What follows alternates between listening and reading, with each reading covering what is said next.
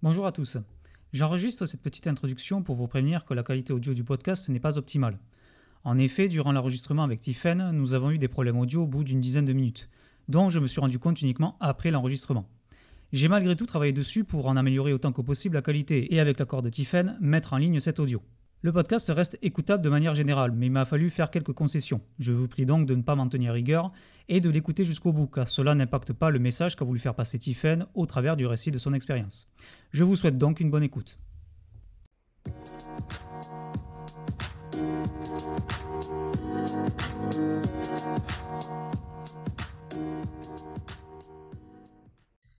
Tiffen Chanoine, bonjour.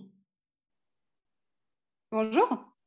Avant de commencer, est-ce que tu pourrais euh, très rapidement te, euh, te, présenter pour que nos, euh, nos, auditeurs savent un petit peu qui tu es? Oui, alors Tiffaine Le Chanoine. actuellement, je suis entre deux postes puisque là, je viens de quitter la société RCA qui est un éditeur de logiciels pour les experts comptables et j'exerçais le rôle de chef de projet RH. Et euh, je vais donc euh, bah, prochainement euh, rejoindre une nouvelle société qui est une start-up qui s'appelle Scale You Up en tant que Senior Talent Acquisition Manager, plutôt sur le domaine de la talent acquisition et du recrutement, donc pour, les conseils, pour conseiller en tout cas les, les start-up et les scale-up autour de cette thématique-là. Ben c'est plutôt clair hein, pour la présentation, mais c'est vrai que alors pour arriver à un poste comme ça où en fait on est euh, euh, très souvent euh, au contact du, client, on, voit que tu as été RH. Par quelle en fait par quelle étape tu es passé pour arriver à ce, domaine où tu vas devoir gérer des projets, voire potentiellement des carrières pour les personnes qui intègrent une entreprise? Je pense, à mon avis, tu vas nous l'expliquer, mais je pense qu'il faut avoir compris un petit peu ce que veulent les gens en termes d'objectifs euh, professionnels. Effectivement. Euh, alors c'est vrai que moi, je, je viens d'une formation en fait en, psychologie du travail et des organisations. Donc quand j'ai fait cette formation, je ne me suis pas tout de suite dit je fais cette formation pour faire de la gestion de projet. mais c'était vraiment un intérêt aussi pour bah, les interactions en fait euh, humaine interne à l'entreprise et tout ce qui est lié en fait à la psychologie sociale euh, et, euh, effectivement avoir un, rôle conseil auprès, auprès des entreprises sur plusieurs thématiques. Il faut savoir que c'est très vaste la psychologie du travail et des organisations. mais effectivement, moi, je me suis plutôt au départ dirigée euh, sur euh, le domaine de la prévention des risques psychosociaux, donc la qualité de vie au travail. J'ai fait un premier stage et euh, je fais le lien justement, je pense que c'est un, une, une, une, opportunité qui fait le lien avec la gestion de projet. Je pense que c'est ma première expérience vraiment en gestion de projet. Euh, puisque je travaillais en fait euh, dans, le domaine de la fonction publique. Donc ça, c'était mon stage de fin d'études où euh, j'avais pour mission de rédiger le document unique et d'évaluer les risques professionnels et les risques psychosociaux. Donc, à savoir qu'on est parti de rien en fait hein, dans le, document unique. Il faut savoir que c'est un, document obligatoire pour, pour toutes les entreprises qui recensent tous les risques au travail. et puis préconiser aussi des actions à mettre en place pour justement limiter ces risques. Et, euh, ben en fait, euh, c'est mon premier, mon premier rôle euh, en tant que un peu chef de projet, chef d'orchestre, puisque j'ai dû accompagner en fait une équipe de 50 personnes et la direction à, à rédiger ce, ce document. donc sur, sur cet aspect-là, voilà, première expérience. Donc euh, oui, alors en effet, tu as, un parcours qui est quand même assez, euh, assez riche et surtout, euh, on voit que tu as été au contact du, en fait, de l'humain constamment. Et la, la, question que je me pose, c'est par rapport à ce que tu disais tout à l'heure, il fallait que tu fasses un petit peu de prévention au niveau humain, en fait, sur certains risques liés au milieu professionnel. Donc en fait, là, on est clairement dans de la gestion de projet, c'est-à-dire que tu as dû faire une analyse de risque sur ce qui potentiellement pouvait arriver à certains de, euh, on va dire, on va les appeler les collaborateurs. Comment tu évaluais en fait ces, euh, ces risques? Et ensuite comment tu arrivais à trouver les solutions qui te permettaient en gros de faire soit diminuer, soit faire disparaître le risque? Alors, On va avoir une approche plutôt de questionnaire, de sondage, sur, qui sont forcément anonymes, sur l'évaluation des risques psychosociaux. Et on a une, approche qualitative qui va être vraiment, euh, bah, pour le coup, une interview, euh, un entretien avec euh, chaque agent, du coup collaborateur. Là, pour le coup, c'est de la fonction publique, donc ça, c'était des agents. et donc, j'ai combiné, pour les risques psychosociaux, hein, là, vraiment, j'ai combiné ces deux approches, puisque je trouvais qu'il y avait justement un moyen de euh, bah, d'avoir plutôt une approche euh, quantitative et, de faire une analyse plutôt euh, statistique entre guillemets, même si j'aime pas forcément quantifier l'aspect psychosociaux. et puis une approche vraiment basée sur bah, l'écoute, et, honnêtement, c'était un gros gros travail de, ensuite de retranscription, parce qu'il faut savoir que j'ai rencontré alors, il y avait 50 agents, je pense que j'ai dû rencontrer 40 agents en entretien qui ont accepté hein, de, me recevoir. Euh, et donc, j'ai dû, euh, enregistré euh, les, j'ai enregistré et pris des notes durant les, les, entretiens, hein, avec bien, bien entendu leur accord. et donc, il y a eu un gros, gros travail après d'analyse de mon côté, puisque effectivement, analyser les les, échanges, les paroles, euh, c'est assez, euh, assez, assez voilà, compliqué. Sur la partie euh, risque professionnel, donc là c'est complètement différent puisque c'est palpable, on va dire ça comme ça.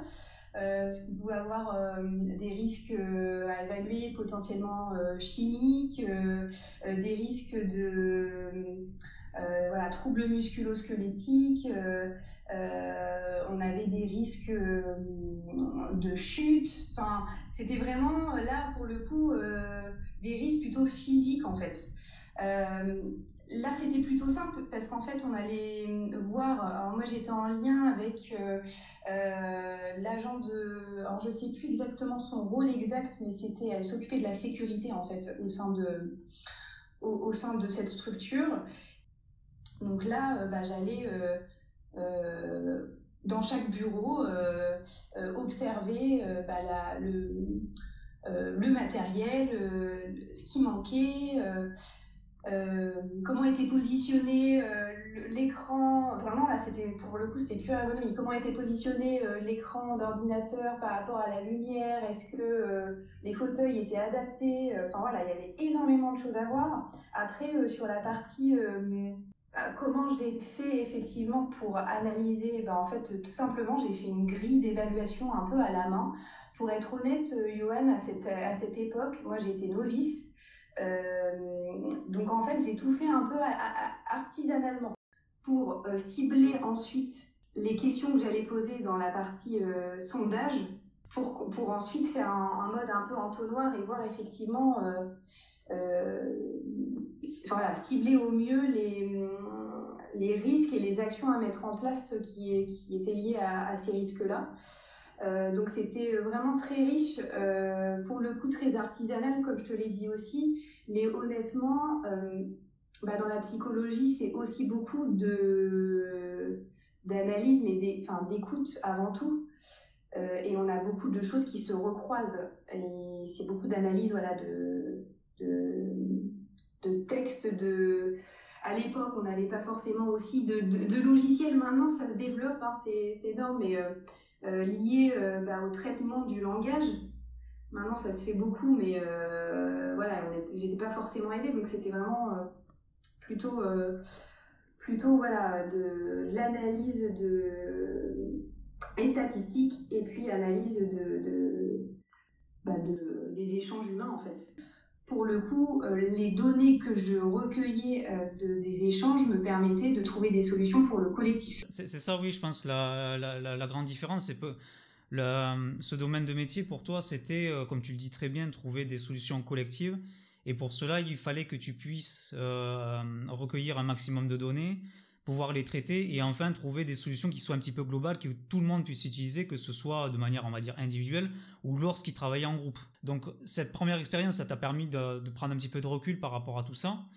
Et euh, une fois que tu as pu euh, valider ton, euh, ton diplôme, tu t'es dirigé vers, vers, on va dire, naturellement vers le côté RH ou tu es passé par des étapes qui, qui étaient intermédiaires et qui t'ont ensuite amené sur la partie RH je ne, je ne saurais pas l'expliquer, mais depuis, même avant mon diplôme, je le pense, je me suis toujours intéressée au recrutement et, et en fait, pour moi, c'est c'est comme un jeu, le, recrutement. C'est bête. Alors, je parle de jeu, alors je devrais pas parce que on est quand même sur euh, la notion humaine. C'est un peu difficile à, à l'exprimer, mais euh, je trouve ça très intéressant, en fait, déjà d'avoir euh, l'interaction avec les deux parties. La partie, effectivement, client, on va essayer de comprendre son besoin, de répondre à ses attentes, euh, de même le conseiller, de recadrer son besoin si nécessaire et, euh, de, compréhension vraiment aussi de sa culture, euh, voilà, de, ses valeurs, de, sa recherche. Euh, pour moi, c'est très enrichissant en fait. chaque, bah forcément, hein, chaque candidat, c'est avant tout, bah, c'est une personne, donc il y a derrière une histoire, un parcours professionnel, un parcours de, de vie parfois, et, et ça a un lien avec, la, avec euh, mon diplôme, avec mes études. Donc ça, je trouve ça, pour moi, c'est quelque chose qui est très riche. Et puis ce côté jeu, en fait, où je, m'amusais à, en parler tout à l'heure, c'est vraiment de se dire, bah voilà, euh, maintenant j'ai le besoin du client, euh, il faut que je fouille, il faut que je cherche et que je trouve le meilleur profil, le plus, le plus pertinent et qui correspond au mieux aux attentes euh, du, du, client et en même temps euh, de se dire est-ce que pour le candidat, euh, ce sera la bonne opportunité Parce que pour moi, le recrutement, c'est les deux côtés. C'est si effectivement je trouve le, le, le, candidat parfait pour le besoin de l'entreprise, mais que je sens que le candidat, c'est pas du tout ce qu'il recherche, mais ça ne sert à rien. Je ne je, vais, pas, vais pas aller plus loin. Et, et voilà, c'est important de, prendre en compte en tout cas ces deux aspects-là. Et c'est ce que j'aime en fait dans le recrutement. Dans, ce que tu dis, j'ai l'impression aussi que c'est vraiment euh, un besoin de, euh, de, se rendre, de se rendre utile euh, au travers des deux parties. Puisqu'en fait, les deux, si jamais tu arrivais à trouver la bonne correspondance entre le, le client et, et, le, et le salarié, si les deux arrivent à s'entendre et à avoir une bonne collaboration, tu as l'impression d'avoir fait on va dire, une bonne action et d'avoir, euh, on va dire, un petit peu du mérite pour service rendu. Ben, c'est très gratifiant en fait de, de se dire euh, qu'on a réussi à, à répondre aux deux besoins en fait. Et, et pour le coup, euh, c'est important pour l'entreprise, mais c'est extrêmement important en fait pour, pour le futur collaborateur. Il faut savoir qu'on a, quand on passe notre vie au travail, hein, la majorité de notre notre vie se passe, euh, se passe au travail. Donc, euh, le travail est quand même une part importante. Et si on n'a pas trouvé euh, la bonne opportunité, ou peut-être la bonne opportunité au bon moment, ça peut être voilà, un frein, mais en tout cas, je, le prends comme effectivement un rôle de facilitateur, facilitatrice en fait aussi. Euh, oui, ce, ce qui est un, chef de projet aussi, hein, c'est euh, il a ce rôle un petit peu de, de facilitateur parce que le, client en soi, il sait qu'il a un problème, mais il ne peut pas euh, lui-même entre guillemets résoudre son problème. Et là, en plus, tu as un aspect qui est double, c'est que la solution, elle est humaine. Il faut que tu trouves quelqu'un c'est pas un produit, c'est pas quelque chose de, qui n'a qui n'a pas de substance en fait. alors que quelqu'un qui est humain, lui aussi, il a son propre besoin. Et euh, il faut faire matcher les deux. Et euh, je pense que ça rajoute une difficulté parce que là, évidemment, si jamais dans un projet, on va dire informatique classique, si la solution marche pas, bon ben on la change, c'est pas grave. Ici, euh, si ça marche pas, ben en fait il y a le client qui va pas être content, mais aussi la personne qui a pris le qui a pris le poste qui ne va pas être contente. Donc il va falloir de nouveau répondre à deux besoins et c'est, je pense, deux fois plus compliqué à résoudre quand il y a un problème. Ah bah, effectivement, traiter de l'humain, c'est pas traiter euh, avec euh, des machines ou, euh, ou, des produits. Non, bah, derrière, il y a tout l'affect, il y a tout l'émotionnel à, gérer. C'est d'autant plus difficile, je pense. Donc en fait, ça t'a vraiment poussé dans la partie recrutement.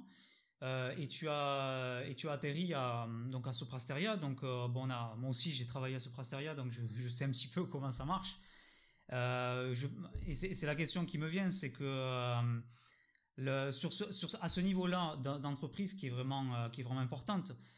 Ici, c'est surtout le chiffre entre guillemets qui compte parce que euh, ce genre de d'entreprise place très régulièrement, euh, même quasiment tout le temps, hein, des, des, des salariés chez d'autres clients et, et pour eux, en fait, c'est nécessaire d'avoir continuellement un vivier de on va dire de collaborateurs euh, disponibles pour pouvoir continuellement, évidemment, les, euh, les positionner sur, euh, sur des missions. Comment toi, quand tu, as, quand tu es arrivé un petit peu dans, ce, dans cet environnement qui, qui t'oblige, entre guillemets, à faire un peu de chiffres, si je, puis, si je peux me permettre sur ce terme-là, de devoir t'adapter et de toujours conserver cet aspect vraiment humain? Alors, pour être tout à fait honnête, c'était assez déroutant au démarrage. puisqu'en fait, en plus, je venais de cabinet, donc ça me changeait complètement d'environnement. Euh, sur un domaine très dynamique, donc tu le connais bien, l'informatique, qui a énormément évolué. Euh, et là, je suis en plus à Nantes, qui est quand même un bassin euh, très très très dynamique où on a de plus en plus bah, d'entreprises en IT qui viennent s'implanter, de start-up, très peu de candidats en fait. Hein, on, a, on, a, beaucoup de mal à recruter. Donc c'était déroutant au départ. Alors moi, j'étais un peu privilégiée sur la partie ESN, puisqu'en fait, moi, je travaillais au centre Soprasteria à Nantes, qui est un centre de service. il faut savoir que le centre de service, euh, euh, on va retrouver tous les collaborateurs sur le même site. Ils vont pas chez le client. Donc déjà, il y a cet aspect-là, en fait, qui était euh, plus... Plus simple à gérer. Une fois que le, collaborateur est envoyé chez le client, en fait, on, perd une communication directe. Alors que quand il est toujours dans les locaux, par exemple, là, c'est beaucoup plus simple pour lui euh, et pour, euh, on va dire, la partie ressources humaines, d'interagir et de résoudre les problèmes. Exactement. Et il n'y a pas ce frein, justement, aussi de se dire, euh, bah, le client va aussi avoir son mot à dire sur le recrutement. Là, on va recruter pour nos équipes qui sont directement sur site. Donc, c'est beaucoup plus fluide est beaucoup plus agréable en fait. Et effectivement, même pour moi, euh, je trouvais ça encore une fois assez gratifiant de voir par la suite évoluer les candidats qu'on a recrutés. Mais euh, alors c'était déroutant cet aspect euh, chiffre, mais en même temps, euh, alors moi je trouve que c'était très dynamisant. Enfin pour moi personnellement, c'est très challengeant. Et puis tu l'as dit, il faut garder ce côté humain. Donc en fait, c'est bien de beaucoup recruter, mais il faut bien recruter. Alors je reprends sur la phase recrutement, mais on est encore sur la compréhension du besoin. Qu'est-ce que recherche le, manager? Là pour le coup, nous le client c'était le manager. Que recherche le manager, l'équipe? Euh, euh, Si on a une fiche de poste, on s'approprie la fiche de poste. Ensuite, on va la décliner sous une annonce de recrutement. L'annonce, on la publie. On la publie sur différents, euh, ce qu'on appelle des job boards, qui vont être voilà diffuser en externe pour qu'on puisse euh, attirer les candidats, bien que dans l'informatique, je ne te cache pas que ça ne fonctionne pas, hein, publier des annonces. Et donc j'ai passé beaucoup de temps en fait à, faire ce qu'on appelle de la chasse sur, euh, sur LinkedIn auprès de candidats. Mais il faut savoir que bah, il faut aussi euh, pouvoir être dans une interaction humaine. Hein, c'est pas c'est bien aussi, comment dire, c'est bien aussi de cibler l'individu et c'est pas c'est pas tant de faire euh, euh, mille contacts. Euh, il faut faire du chiffre, mais il faut être aussi, qualitatif. et puis forcément beaucoup de temps en préqualification, donc là en entretien téléphonique, et en même temps bah, être dans le souci de pouvoir bah, combler les, attentes de, de, nos managers et des équipes, et d'être au, plus proche, voilà, au plus proche des attentes euh, avec tous les critères bien entendu euh, liés à euh, l'attractivité des talents et, la, et la fidélisation. Après, je pense que tu m'as posé la question, là je t'ai parlé du process de recrutement. Après, sur la partie plutôt mise en place d'actions de fidélisation, moi ce que j'appelle d'actions de fidélisation, qu'est-ce qu'on peut leur proposer par la suite? Alors pour le coup, moi j'étais moins sur cette partie-là parce qu'il faut savoir qu'il y a des managers RH en fait au sein, de, au sein des équipes chez Soprasteria qui vont plutôt eux prendre le relais. Euh, sur euh, les collaborateurs en interne, sur le suivi RH pur, ce que je faisais en fait par la suite chez RCA. Juste avant de passer sur RCA, tu disais que ben, les CV, les, les, banques de CV, tout ça, ça marche plus. Et en fait, il a fallu que tu te transformes limite en commercial et en lobbyiste en fait de ton entreprise. Parce que tu, euh, on, le sait, toute la, mode marketing digital euh, a pris le relais euh, pour pouvoir vendre ses services, mais ça, ça, ça compte aussi pour le recrutement, puisque vous, vous vendez en fait un environnement de travail adéquat pour les personnes qui cherchent du travail. Et vous, en termes de process de recrutement, vous vous transformez, vous aussi, en commercial. Vous devez vendre votre entreprise pour pouvoir attirer la personne, la recruter et, euh, et après, justement, la fidéliser. Et euh, comment toi, tu as réussi à, on va dire, t'adapter à, ce, à cette nouvelle façon de recruter? Oui, alors il faut savoir qu'effectivement, dans le recrutement, il y a un petit côté commercial. Mais après, j'aime pas forcément parler vraiment commercial. Pour moi, c'est vraiment un aspect ambassadeur en tant que recruteur d'une entreprise, on est ambassadeur de l'entreprise, on la représente. Euh, mais pour le coup, c'est pas de la vente. Alors, moi, j'ai fait le choix de mes entreprises.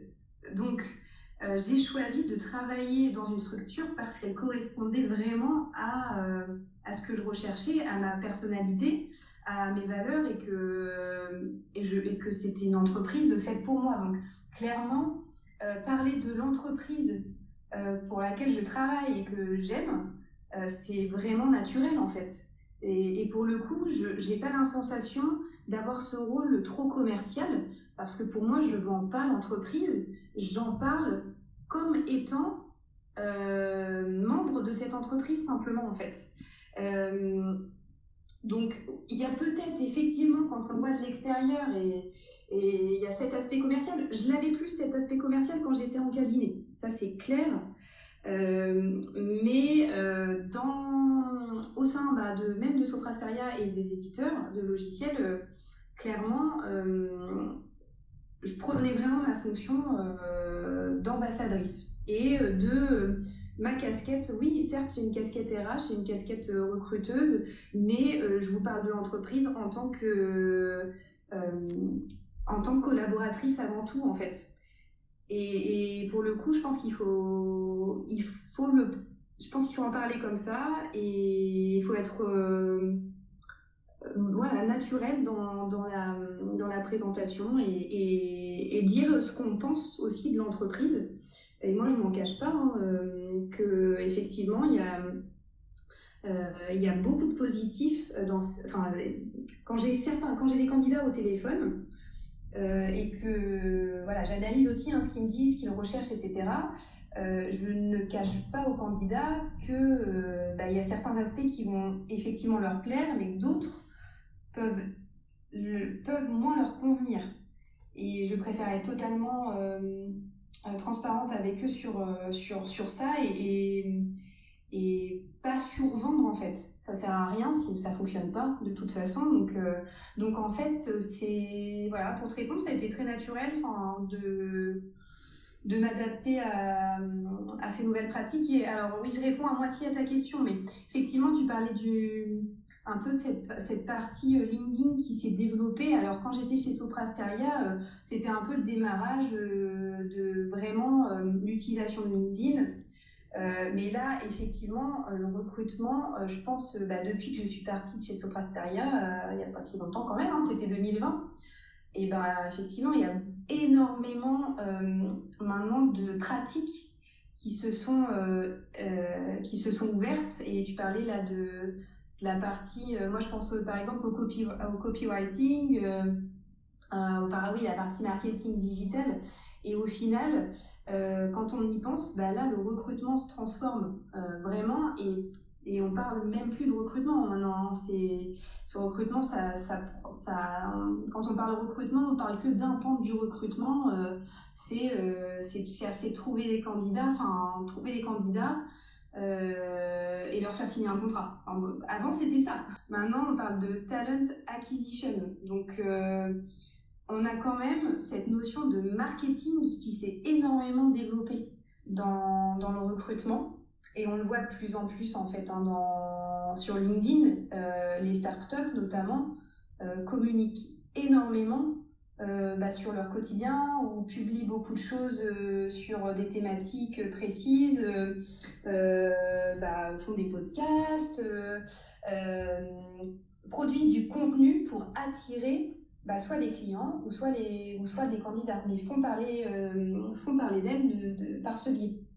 Euh, en fait, ça, les, personnes qui sont, les personnes qui sont dans le marketing, a, il y, a, il y a, comme tu as parlé, le copywriting. En fait, on va créer euh, beaucoup d'écrits qui vont susciter de l'émotion et qui vont donner envie de, bah, venir, par exemple, à Soprasteria. Et toute la partie image de marque où on va, va communiquer régulièrement, parfois même peut-être trop, euh, pour montrer un petit peu, ben voilà, chez nous, euh, on fonctionne comme ça, on a fait ça, il y a tel projet, sans forcément en fait contacter directement les gens, juste leur donner envie de nous contacter et euh, potentiellement d'envoyer un CV, par exemple. Exactement. je trouve ça quand même assez marrant que les, les, les entreprises adoptent des codes, on va dire, marketing digital, on va regarder ce terme, euh, pour essayer peut-être, alors euh, c'est une question que je me pose, mais pour essayer de redorer un petit peu leur image de marque, euh, qui est un petit peu poussiéreuse, voire même qui était totalement, on va dire, qui, qui, était un petit peu répulsif pour les, les gens, notamment les, les, avant on appelait ça les SS2I, maintenant on les appelle les ESN. On a les ESN, par exemple, une image qui est assez négative auprès de certains informaticiens et c'est euh, un petit peu l'objectif en fait de ces sociétés, c'est de pouvoir montrer, mais non, on n'est pas si négatif que ça. Et ça passe justement par cette transition vers une, euh, on va dire une communication positive, tout ce qui est en fait euh, inbound marketing, copywriting, et faire en sorte, ben non, enfin oui, il y en a peut-être qui, qui sont peut-être mauvais, mais nous en tout cas c'est pas le cas, et on vous le démontre par rapport à ça. Et, euh, et puis c'est aussi, euh, alors là je, reprends un peu ma casquette RH euh, parce qu'effectivement moi le marketing c'est pas c'est pas mon métier, mais on, le retrouve notamment sur la base de la marque employeur. Si maintenant une entreprise n'a pas de, marque employeur et ne sait pas communiquer sur sur sur sur sur elle-même et, et, et sur ce qu'elle peut offrir en fait aux candidats, euh, ça va être très difficile. C'est devenu aussi un nouveau métier, enfin un nouveau modèle. Quand je suis arrivée euh, chez Soprasteria, c'est là que j'ai découvert, c'est là vraiment où j'ai découvert la marque employeur. Mais avant, je pense que euh, c'était peu démocratisé en fait. Maintenant, tout le monde en parle et c'est devenu devenu euh, élémentaire euh, que d'avoir de travailler sur sa marque employeur avant de se poser la question de euh, comment je recrute en fait. Oui, ça, ça m'amène une question. Est-ce que tu penses que les, on va dire les RH de demain doivent aujourd'hui suivre ce genre de, formation avant de prendre un poste? Qui a un attrait au niveau de la communication, peut-être même marketing, hein, euh, autour des réseaux sociaux, plutôt que de, euh, de, se pencher sur ces process de recrutement, d'évaluation. Euh, voilà, essayer de maxer un peu les deux, mais ne pas se focaliser sur cette partie analyse du besoin, mais aussi développer une image de marque, comme on en parlait, avoir des, des compétences en, en, communication pour avoir une espèce de, on va dire, d'avoir des compétences un peu hybrides, d'avoir un poste un peu hybride à mi-chemin entre le marketing et la partie recrutement, RH, euh, etc. Je pense que, en tout cas, dans le recrutement, euh, ça, sera, ça va devenir fondamental. En fait, ça fait partie du recrutement maintenant, la marque employeur. Euh, et, ce que je disais tout à l'heure, c'est partie de la talent acquisition. On est obligé de travailler déjà sur la marque employeur avant d'amorcer des choses en termes de recrutement. C'est indispensable. Donc forcément, euh, quand on fait du recrutement, on est obligé euh, de s'intéresser à, cette partie-là. Euh, ça fait partie du, ça fait partie du, travail maintenant. Avant, ça l'était moins, mais on est obligé hein, de, de, faire de la veille sur ces sujets, de voir ce que font les autres, voilà, faire du benchmark auprès des, des, concurrents, et puis d'échanger avec aussi bah, nos pairs. Hein. Enfin, honnêtement, maintenant, il y a une grande communauté qui s'est qui s'est formé autour du recrutement, qui n'existait, qui existait peu avant en fait.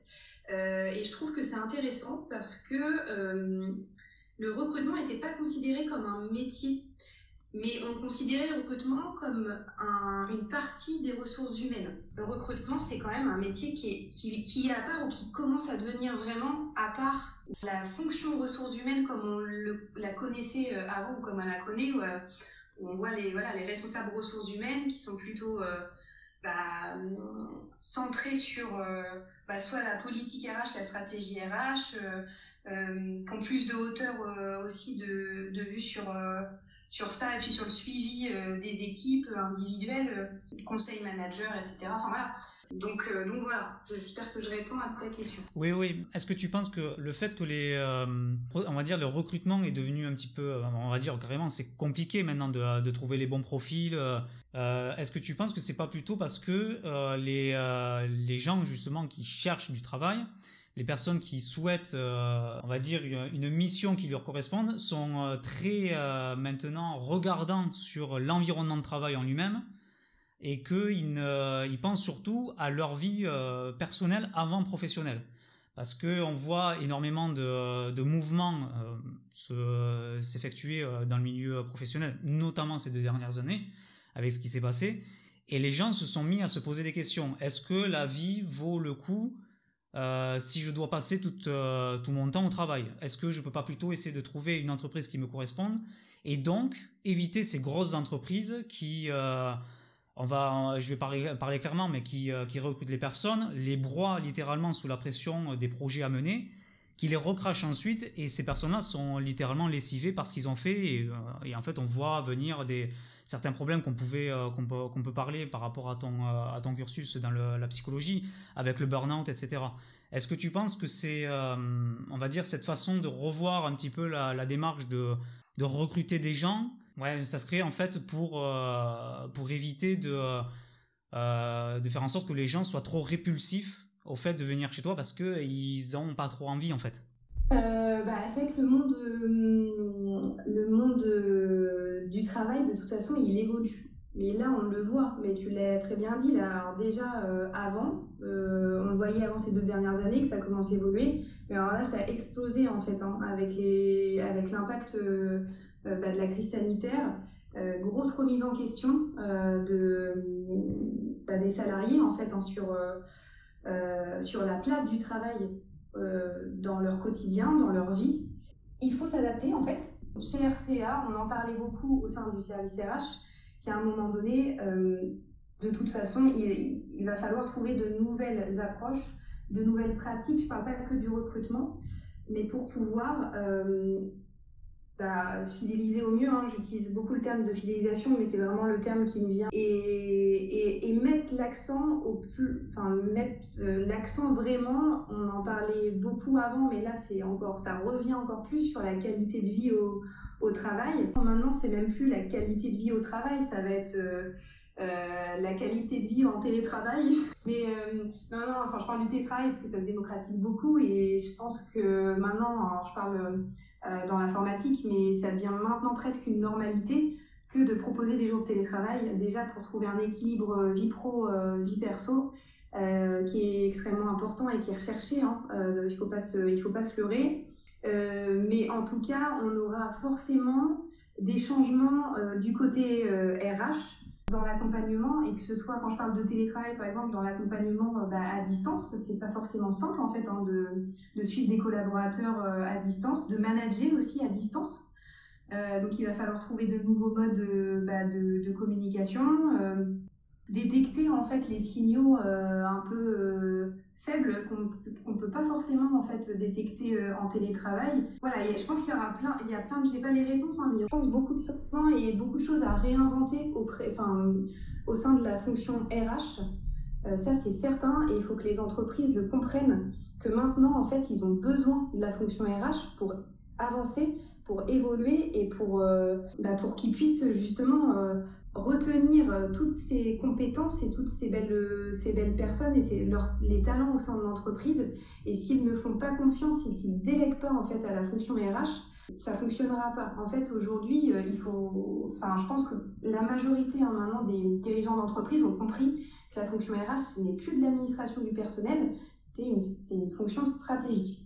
et puis sur le recrutement, bah, on en a parlé, hein, le recrutement il va y avoir, euh, il va y avoir, je pense aussi des, des, des, évolutions hein, euh, liées au marketing. Mais et puis je pense qu'il y aura des nouveaux outils en fait, parce que euh, moi j'ai connu la digitalisation des, de la fonction RH. J'avais pas d'ATS par exemple, donc l'ATS c'est le logiciel de traitement des candidatures en recrutement, donc au sein de, au sein de mon cabinet je connaissais, très peu en fait euh, de logiciels de recrutement, j'en entendais très peu parler même pendant mon cursus. Euh, les SIRH, donc qui sont euh, des logiciels de gestion des ressources humaines, qui se développent beaucoup et on voit énormément de justement de structures qui proposent ces solutions-là. et donc ça va continuer, je pense, d'évoluer en fait sur, sur cette partie digitalisation. Maintenant, bah, déjà on dématérialise tout hein, dans, la partie administrative, mais tout est dématérialisé, donc c'est un bonheur hein, pour le coup. Euh, justement, euh, euh, la fonction RH a moins de choses à traiter, en tout cas en termes administratifs.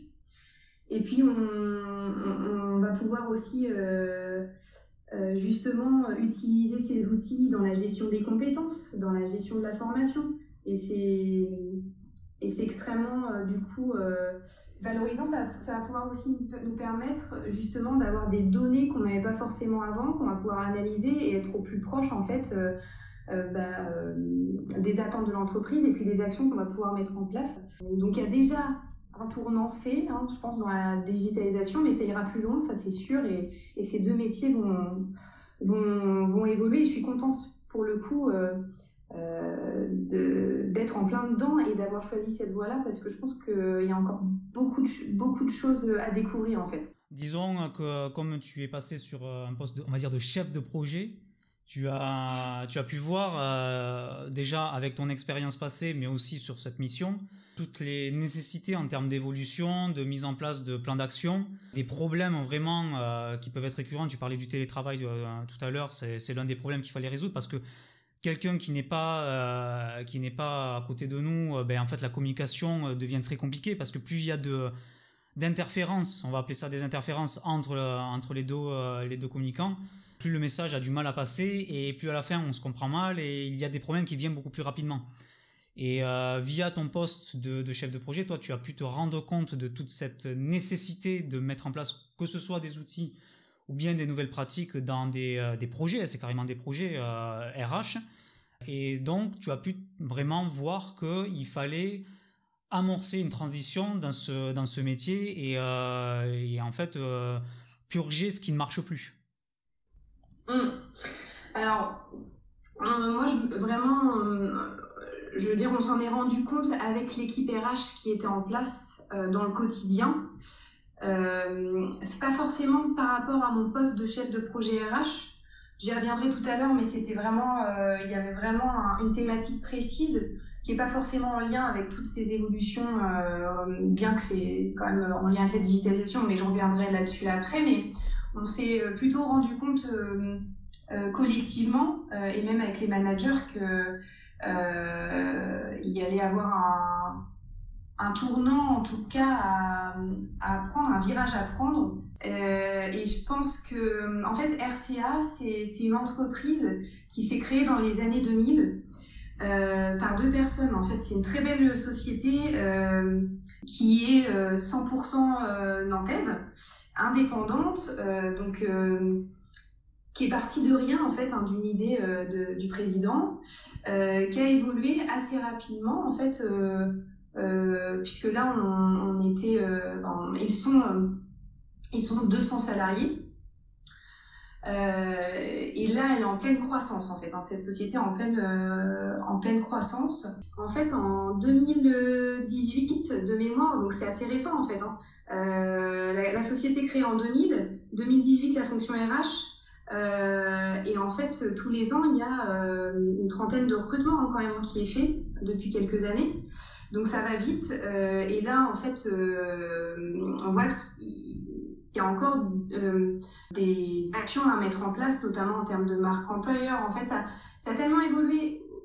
la société a tellement évolué aussi rapidement, la fonction RH s'est structurée donc à, à, travailler sur des problématiques RH au démarrage et qui au final voilà, la, la, fonction RH a priorisé certaines thématiques et, et moins d'autres et, et, sur le, il y a encore des sujets sur lesquels il faut travailler. Et en, et en plus il faut évoluer avec bah, l'évolution du métier, des pratiques, les concurrents c'est un peu un peu déroutant aussi euh, et donc c'est vrai qu'on était euh, toujours dans la euh, euh, dans la remise en question, dans la recherche de solutions, euh, euh, dans bah, la veille, hein, beaucoup de veille. Je sais que moi, je, je j'essaie de me documenter au, maximum, de faire de la veille, du benchmark, voir ce que font les autres, et puis qu'on, et partager en fait avec l'équipe aussi sur sur ces pratiques-là. Euh, pour qu'on puisse bah, évoluer euh, avec euh, avec notre temps entre guillemets. Donc, donc voilà, donc c'est pas forcément sur ma fonction de chef de projet, mais c'est plutôt avec ma casquette RH et le service RH où vraiment on, on voit que ça que, que le métier évolue. En tant que chef de projet RH, euh, moi j'étais vraiment garante de projets transverses en fait au sein de l'entreprise c'était des projets aussi bien euh, purement stratégiques RH, mais aussi j'étais euh, au service d'autres bah, d'autres services si besoin en fait sur différents sujets. Mais il faut savoir que j'avais quand même un gros projet à mener qui est, je ne sais pas si tu en as déjà entendu parler, la GPEC. Donc c'est la gestion prévisionnelle des emplois et des compétences qui maintenant s'appelle plus la GPEC mais s'appelle la GEPP. Euh, qui est la gestion des emplois et des parcours professionnels. Et ça, c'est vraiment un projet euh, qui est assez euh, structurant, stratégique pour l'entreprise. Pour faire court, en gros, c'est une démarche compétence. Donc en fait, on va, elle va nous permettre, donc dans, dès le départ, en fait, il faut recenser les besoins, les besoins, n'importe quoi. Il faut recenser les compétences de l'entreprise et il faut savoir en fait euh, elle va nous permettre en fait d'anticiper les écarts entre les compétences réelles existantes au sein de l'entreprise et les compétences qui vont être attendues. Et là, dans le cadre de RCA, en fait, on est euh, bah, sur une entreprise en, croissance qui a un projet d'entreprise euh, à 2028 euh, et notamment bah, d'atteindre 300 salariés. Euh, donc un très beau projet et pour le coup, euh, ce projet-là va permettre justement euh, de se poser les bonnes, les bonnes questions au sujet de nos compétences. Comment on fait pour atteindre aussi bah, nos objectifs opérationnels? Hein, Là, je parle vraiment des, des objectifs au niveau de, au niveau de l'effectif de, de, de l'entreprise, mais aussi au niveau opérationnel et des besoins clients. Comment on fait pour rester performant, compétitif, productif. Quelles compétences, du coup, euh, je possède au sein de l'entreprise Quelles compétences je vais avoir besoin au regard euh, du futur qui va m'attendre, au regard aussi des changements technologiques, au regard euh, des évolutions métiers. En fait, il y a énormément de choses à prendre en compte. Et donc, le projet, c'est effectivement de pouvoir mettre en place des actions pouvant corriger ces écarts-là. Donc c'est très très complet. Ça, ça, ça quand j'en parle, et c'est vrai que ça, ça, peut paraître un peu complexe, faut, il faut le comprendre comme une, une démarche euh, compétence qui va aussi nous permettre de mettre des actions type renforcer la mobilité interne, euh, mettre en place des formations. Euh, enfin plus de formation ou alors revoir notre process de formation, revoir les méthodologies, euh, mettre en place des, des, possibilités euh, d'évolution, des, des, possibilités de carrière, ouvrir en fait les perspectives. Donc pour le coup, c'est très euh, c'est bénéfique pour l'entreprise, mais aussi pour les salariés, et c'est aussi une notion d'attractivité pour les candidats de se dire ok voilà, euh, je vais être recruté ou alors RCA euh, recrute. Aujourd'hui, j'ai eu un entretien, on m'a proposé tel poste, mais je sais que dans, au sein de l'entreprise, on a des possibilités d'évoluer en expertise, d'évoluer sur la fonction managériale, comment j'y arrive, les parcours à proposer euh, et qu'est-ce qu'on met en place justement pour les accompagner. Et en fait, c'est vraiment de structurer toute cette partie-là qui est quand même la base et la fonction de la fonction RH. Euh, mais euh, voilà, c'est un qui, qui englobe ce socle qui est quand même indispensable pour l'entreprise et pour la fonction RH et pour les salariés.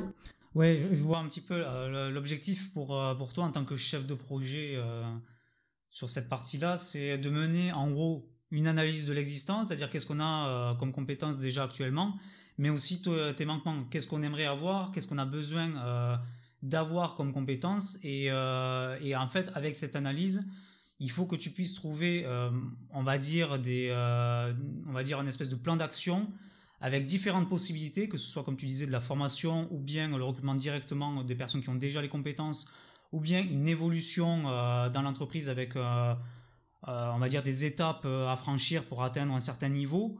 Euh, et grâce à, en fait, avec ce plan d'action que vous allez euh, pouvoir proposer, vous allez pouvoir choisir les profils qui vous manquent, les intégrer et les faire évoluer euh, dans, dans votre environnement afin d'atteindre à la fois votre objectif, mais aussi de d'avoir les bons profils et qu'eux puissent s'épanouir.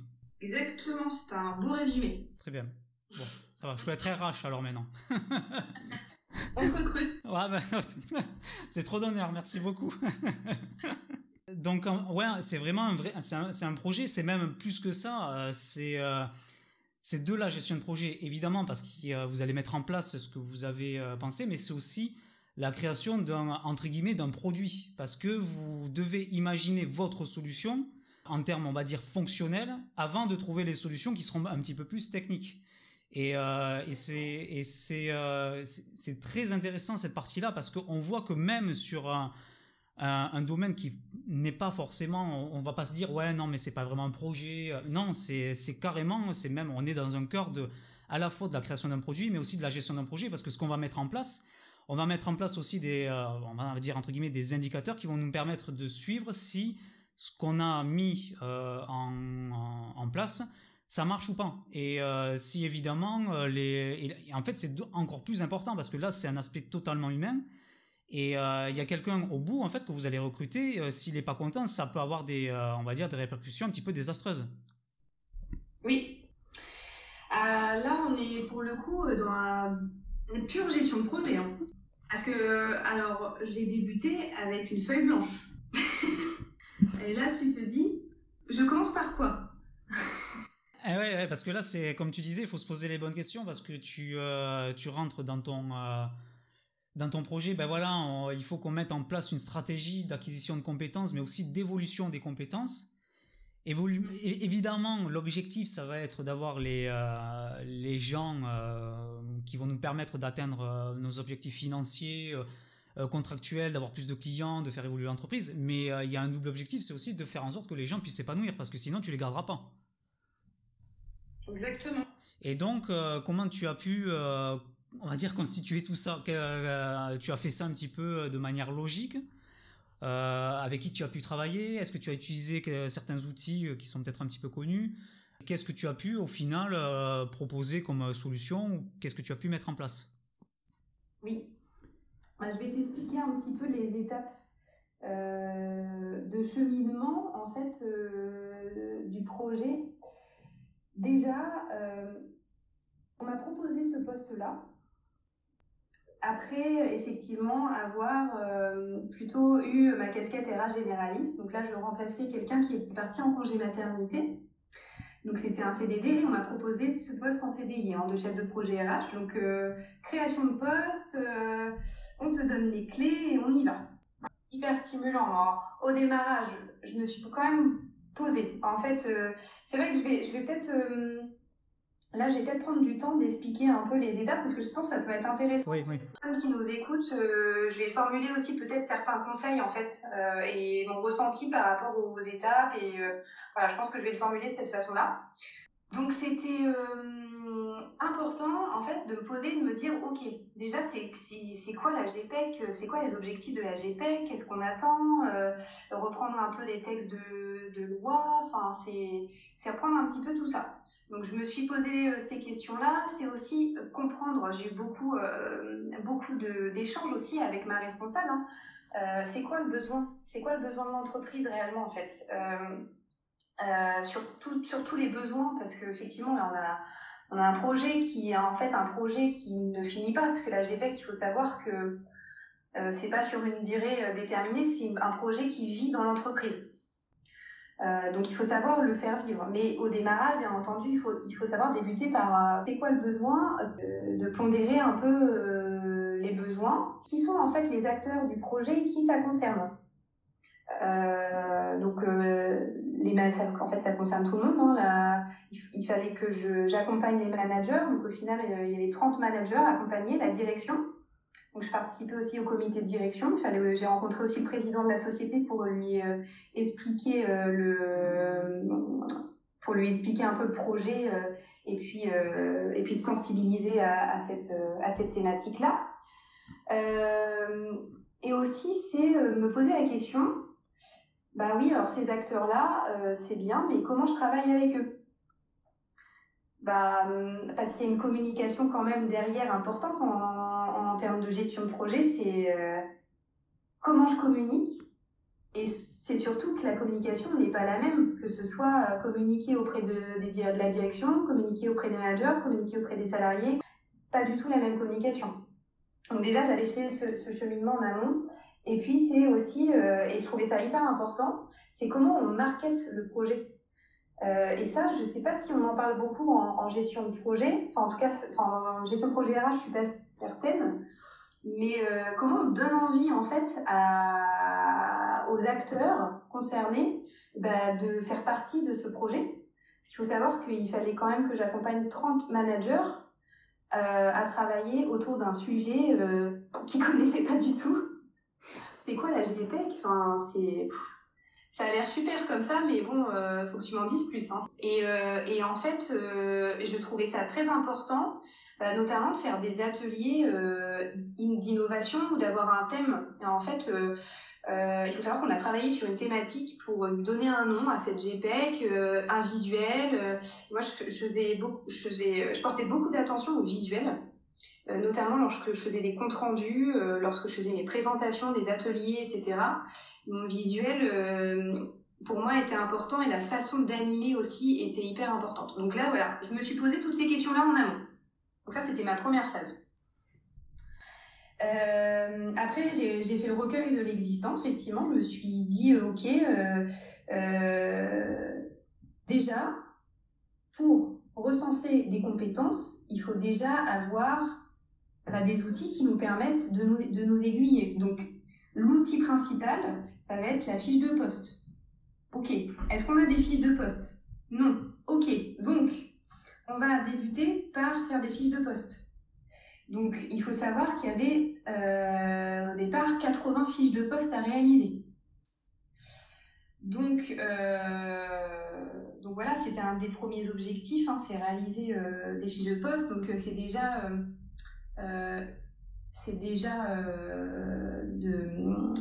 bah, de, travailler sur la notion d'activité, de mission d'activité, pour ensuite recenser des compétences.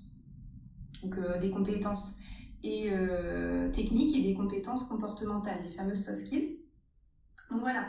Donc là, je, parle du recueil de l'existant. quels sont les outils Est-ce qu'on a un organigramme Est-ce qu'on a un trombinoscope euh, et puis d'avoir un peu des données par rapport à euh, quels sont les, les différents services, quelles sont les fonctions de chacun. Est-ce qu'on a les mêmes intitulés de poste? Enfin, fallait aussi harmoniser tout ça.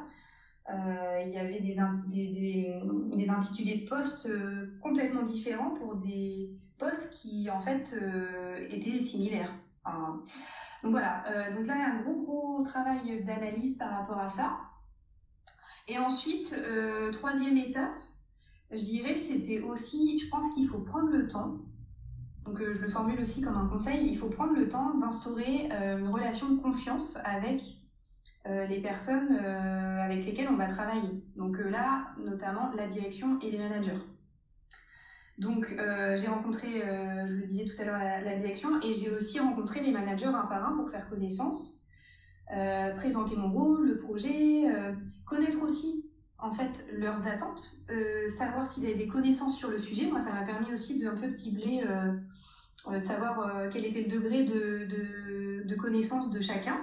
Et puis, ça m'a permis aussi, c'est important, de, de, un peu de cerner en fait bah, les personnalités de chacun, se dire est-ce qu'il y a certains qui vont être peut-être plus acteurs dans le projet, certains qui n'ont pas forcément d'attrait en fait pour ce projet. Et, et, de aussi miser sur certains acteurs justement beaucoup plus actifs pour m'aider au, fil de, au fil de l'eau sur le projet. Donc voilà, là c'est l'aspect communication. Euh, après, il faut savoir que j'ai beaucoup attendu en fait avant de débuter la phase de euh, planification, de, de rétro-planning du projet, etc. Parce qu'il me semblait important déjà, bah, déjà d'instaurer la, relation de confiance, d'échanger, mais aussi euh, bah, de faire comprendre que le projet justement, on utilisait le terme de facilitation et je pense qu'il est intéressant. Vraiment, je me voyais comme une facilitatrice, c'est-à-dire que je suis chef de projet, mais c'est pas moi qui vais faire le projet. C'est moi, je vais l'orchestrer, mais je vais pas, euh, vais pas faire à la place. Et je suis là en tant que qu'accompagnatrice, enfin, je vais conseiller les managers, et du coup, je voulais vraiment leur faire comprendre qu'il fallait qu'on construise ensemble le projet. Et pour ça, en fait, j'ai fait un premier atelier vraiment euh, sur euh, une matinée de construction du projet avec les managers. Euh, et ça m'a permis vraiment de cerner justement leurs attentes, les priorités, ce qu'ils souhaitaient, ce qu'ils ne souhaitaient pas. Voilà, leur pire cauchemar, leurs rêves sur le projet. tout ça sur un atelier plutôt novateur, enfin avec un, un atelier très dynamique. Euh, et, en fait, cette, ce premier atelier-là, vraiment de sensibilisation, c'est aussi un, peu euh, cadrage aussi hein, du besoin, mine de rien. Euh, ça m'a permis justement de me poser les bonnes questions sur comment on se projette ensemble sur la suite. Et donc, à partir de ça, j'ai construit avec l'aide d'un consultant qui était beaucoup plus, lui, axé euh, expertise sur la, partie GPEC. Euh, le planning, le rétro-planning euh, et, la, et la planification en fait du projet. Avec toujours l'idée de me dire qu'il faut quand même, bah, dans, la planification du projet, il y avait effectivement des objectifs à atteindre, des ateliers un peu novateurs sur des thématiques précises euh, sur lesquels voilà, je m'inspirais un peu aussi de, la méthodologie design thinking que je trouve très intéressante. Et, euh, et, toujours avoir en tête l'idée bah, que les objectifs doivent être quand même euh, bah, smart en gestion de projet. On utilise beaucoup cette, ce terme-là. Et dans smart, surtout, j'avais le mot atteignable. Parce qu'il faut savoir que les managers, bah oui, ils ont pas, ils, ont, ils ont du temps opérationnellement, ils ont peu de temps à consacrer aussi à un projet annexe. Euh, et donc, c'était important en fait de prendre en compte cet élément-là euh, pour pas justement euh, les freiner et, et qui euh, et qui est des voilà des réfractaires. Et c'est surtout pas en fait aussi c'était surtout pas mon intention que de prendre de leur temps en fait. Beaucoup de temps euh, d'où mon accompagnement qui était quand même euh, assez euh, en proximité. donc c'était aussi savoir composer avec ça. Ça c'était aussi important, savoir composer avec bah, l'emploi du temps des managers. Et puis dans le projet, je pense qu'il y a un temps qui est extrêmement important, mais en, en plus j'en ai parlé tout à l'heure, c'est peut-être un peu redondant, mais c'est vraiment de les rendre acteurs, qu'ils s'approprient le projet euh, et de les accompagner au mieux en fait. Euh, et, c'est un peu de l'accompagnement aussi au changement, hein, mine de rien. Euh, et donc il y a cette notion de communication qui est extrêmement importante et puis cette notion d'animation. Donc moi, pour moi, j'étais facilitatrice et animatrice de cette communauté en fait autour de, de, ce projet de la GPEC. Et puis, moi, mon rôle, en fait, aussi euh, était beaucoup d'animer des ateliers. Donc, euh, premier atelier de sensibilisation au démarrage dont j'ai parlé tout à l'heure. Mais tous les mois, j'avais des ateliers sur un sur le rétro-planning, en fait, se dire on en est où des objectifs. maintenant, qu'est-ce que j'attends de vous pour les, prochains, les prochaines semaines ou prochains mois à venir, puisqu'on se revoit le mois d'après. Et, et puis, on avait une partie plutôt pratique lors de l'atelier mais c'était important de rendre ces ateliers très dynamiques. Et ensuite, il y avait d'autres ateliers qui avaient lieu à peu près tous les deux mois, qui gravitaient autour d'autres sujets. Euh, donc, on a travaillé sur les soft skills, on a créé un référentiel de soft skills au sein de RCA. Euh, et, euh, un, atelier autour de la carrière et la mobilité. Et donc c'est pareil, hein, c'était des ateliers euh, sur le thème de l'innovation où il fallait trouver justement des solutions euh, à des problématiques. Et, euh, et, quand je parlais de marketer les ateliers, c'était important aussi de donner envie aux managers de venir aux ateliers. Donc il fallait, il faut aussi être, je pense, curieux, pas, curieux, ingénieux et un peu créatif pour pour essayer de trouver euh, des, des, des marqueurs, des, des choses pour se démarquer et qui se et, et puis qui le qui, donne envie voilà de venir participer aux ateliers euh, et notamment euh, voilà pour la petite anecdote j'avais fait un atelier sur le thème, le thème de la science-fiction alors la GPEC et la science-fiction ça n'a rien à voir mais, mais du coup on a fait des petits scénarios sur le thème de la science-fiction et autour du thème, par exemple, de la fuite des talents, de la guerre des talents. Et, euh, et il fallait travailler autour de ça. Et, euh, donc j'avais créé une affiche euh, avec le nouveau, l'affiche du nouveau Matrix à l'époque, c'est sorti au mois de décembre, je crois. Et, voilà, donc il faut, il faut quand même être assez créatif et puis savoir parler au, plus grand nombre pour, euh, pour, se, pour dénoter un peu en fait. Parce que il faut savoir que la GPEC, ça donne pas envie. Hein. Vraiment, euh, fait, c'est un terme très administratif et quand on connaît pas, euh, on n'a pas forcément envie d'y mettre les pieds. Oui, ouais, tout ce que tu racontes, en fait, c'est c'est le quotidien de, de, tout chef de projet. Hein. Parce que là, tu, tu parles de, de faire venir en fait les gens à ces ateliers pour cela, il faut leur donner du sens et en leur donnant du sens, c'est leur faire comprendre que euh, si on met ça en place, c'est pour qu'à la fin, ils puissent avoir euh, euh, soit des, des salariés qui auront les compétences que eux, ils ont besoin d'avoir afin d'atteindre leur objectif plus tard. Donc en fait, c'est un, un, projet qui semble pas forcément important sur le dit comme ça, mais qui en fait a, a, un effet sur le long terme. Parce qu'on construit maintenant ce qu'on va avoir dans 5-10 ans et c'est euh, à partir de cette stratégie qu'on va obtenir dans 10 ans le vivier de nos collaborateurs parce qu'on aura bien identifié les compétences qu'on a besoin dans le futur. Là, on est dans le prédictif et euh, pour cela, il faut que tout le monde puisse se mobiliser maintenant et ça, ça a été ton rôle de leur donner envie, de leur faire comprendre que s'ils veulent avoir ça, il faut qu'ils viennent et il faut qu'ils participent au projet. Exactement, c'est ça. Donc ça, c'était un gros, gros travail aussi de pouvoir euh, donner du sens. Et c'est vraiment ça, hein, tu l'as bien exprimé, c'est donner du sens. Et puis euh, ce travail d'appropriation.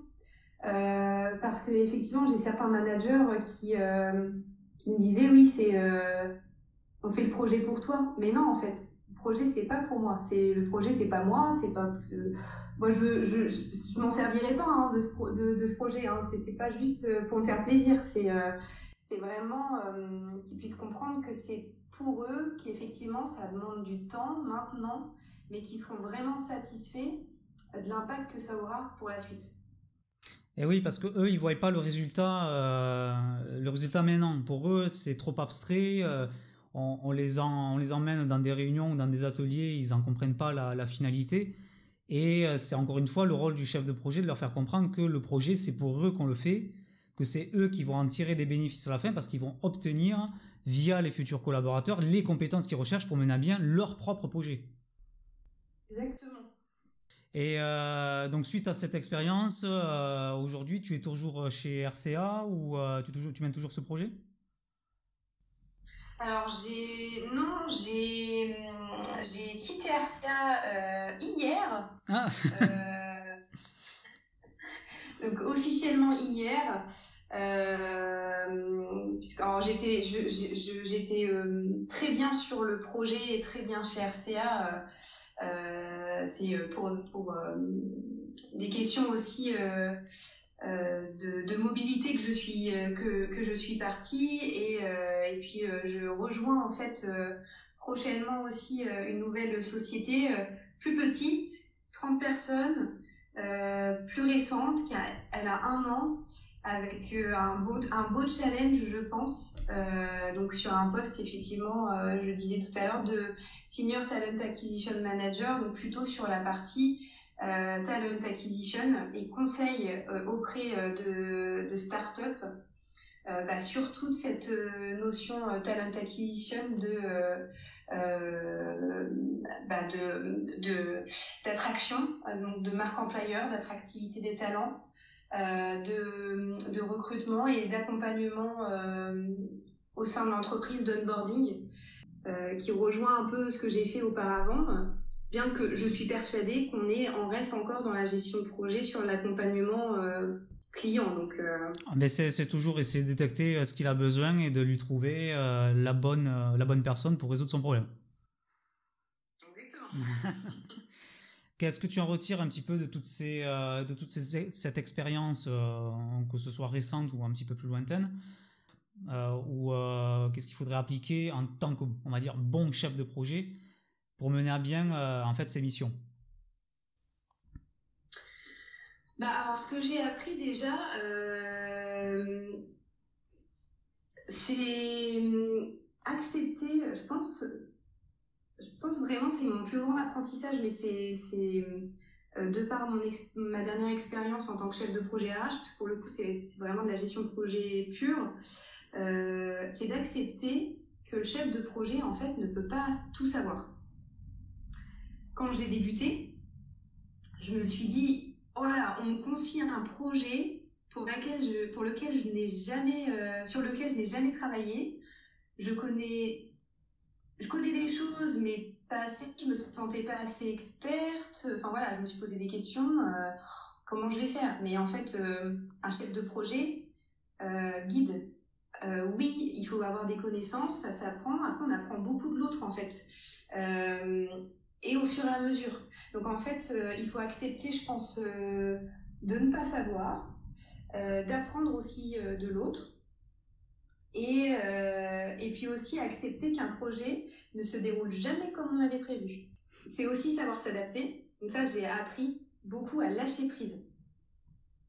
Euh, et je remercie beaucoup le consultant euh, qui m'a accompagné justement sur le sujet de la GPEC, puisqu'en fait, effectivement, il m'a un peu ouvert les yeux sur le fait que bah, le projet, il va se il va se forger. On a beau faire un rétro-planning, tout planifier, organiser, on a tout en tête. Mais à un moment donné, ça, ne se déroulera pas comme on l'aura prévu.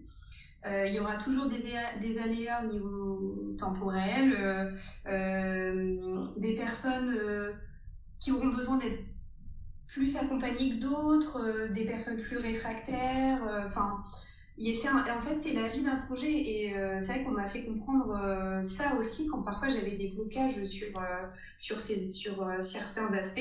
On m'a dit c'est pas grave, en fait, ça fait partie du projet. C'est faut accepter de bah, peut-être d'échouer aussi parfois en fait sur des choses sur qu'on avait prévues et qui ne se font pas ou je, je lance ça comme ça pour déculpabiliser certains. Mais euh, c'est vrai que c'est pas simple d'animer des ateliers. Euh, c'était euh, mes, premiers vraiment ateliers que j'animais. Et euh, je me souviens, c'est le deuxième atelier. Euh, je me suis rendu compte qu'on s'était complètement planté en fait. On a voulu faire trop en deux heures et on les a perdus, complètement perdus. Et d'où l'importance aussi de recueillir des feedbacks après les ateliers.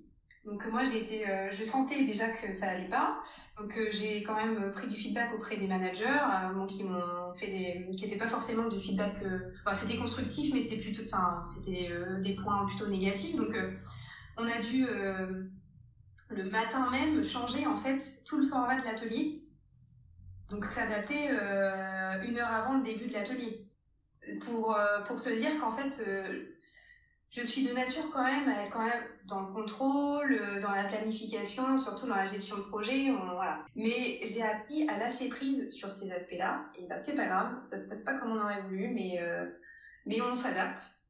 Et puis, euh, et, puis ça, et puis ça va bien. Et puis, au final, on trouve toujours des solutions.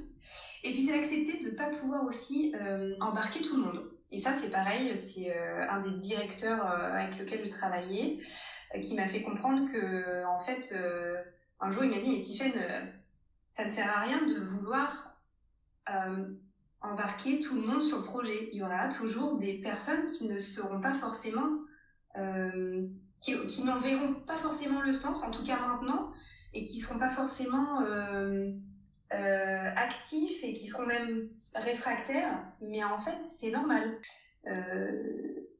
c'est pas, pas grave c'est pas grave si on n'a pas tout le monde euh, si on n'a pas tout le monde avec nous.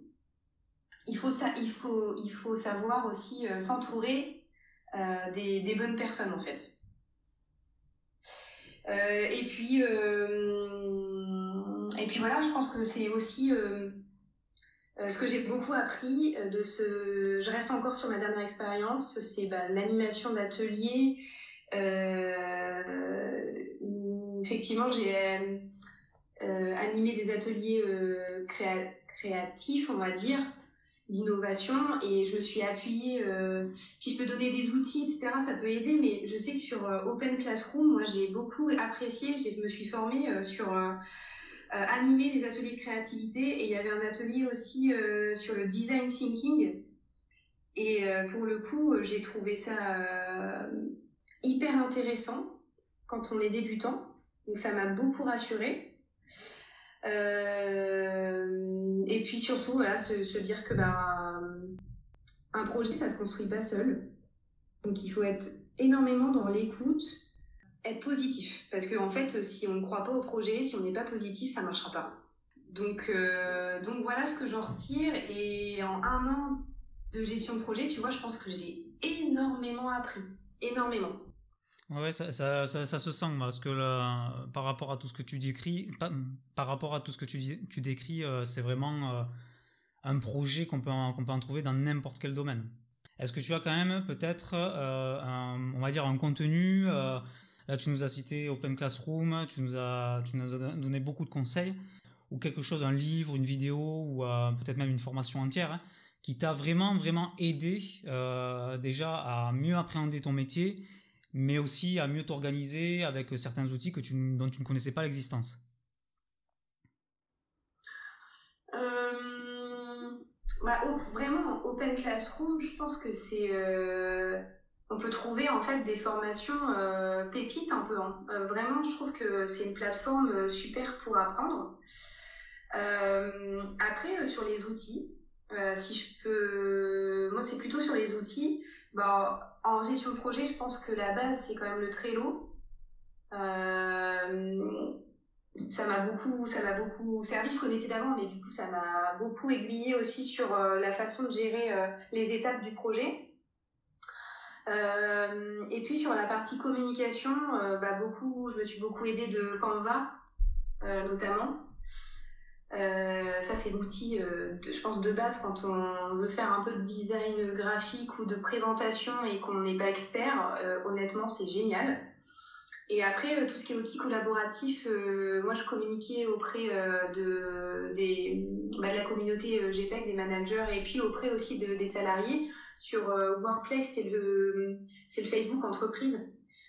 Euh, après, euh, après, on avait euh, Confluence aussi, on, avait beaucoup d'informations qu'on exposait sur Confluence, des Miro pour faire des cartographies notamment, et puis travailler en collaboratif, et puis Klaxoon, c'est super, ça pour les ateliers, pour travailler ensemble et pour favoriser l'intelligence collective. voilà, c'est vraiment les outils qui m'ont plus servi. Après, sur le contenu, voilà, Open Classroom, pour moi, c'est j'ai beaucoup euh, apprécié. Puis après, bon, bah, j'ai creusé un peu sur Google, hein, je, suis, je suis revenue.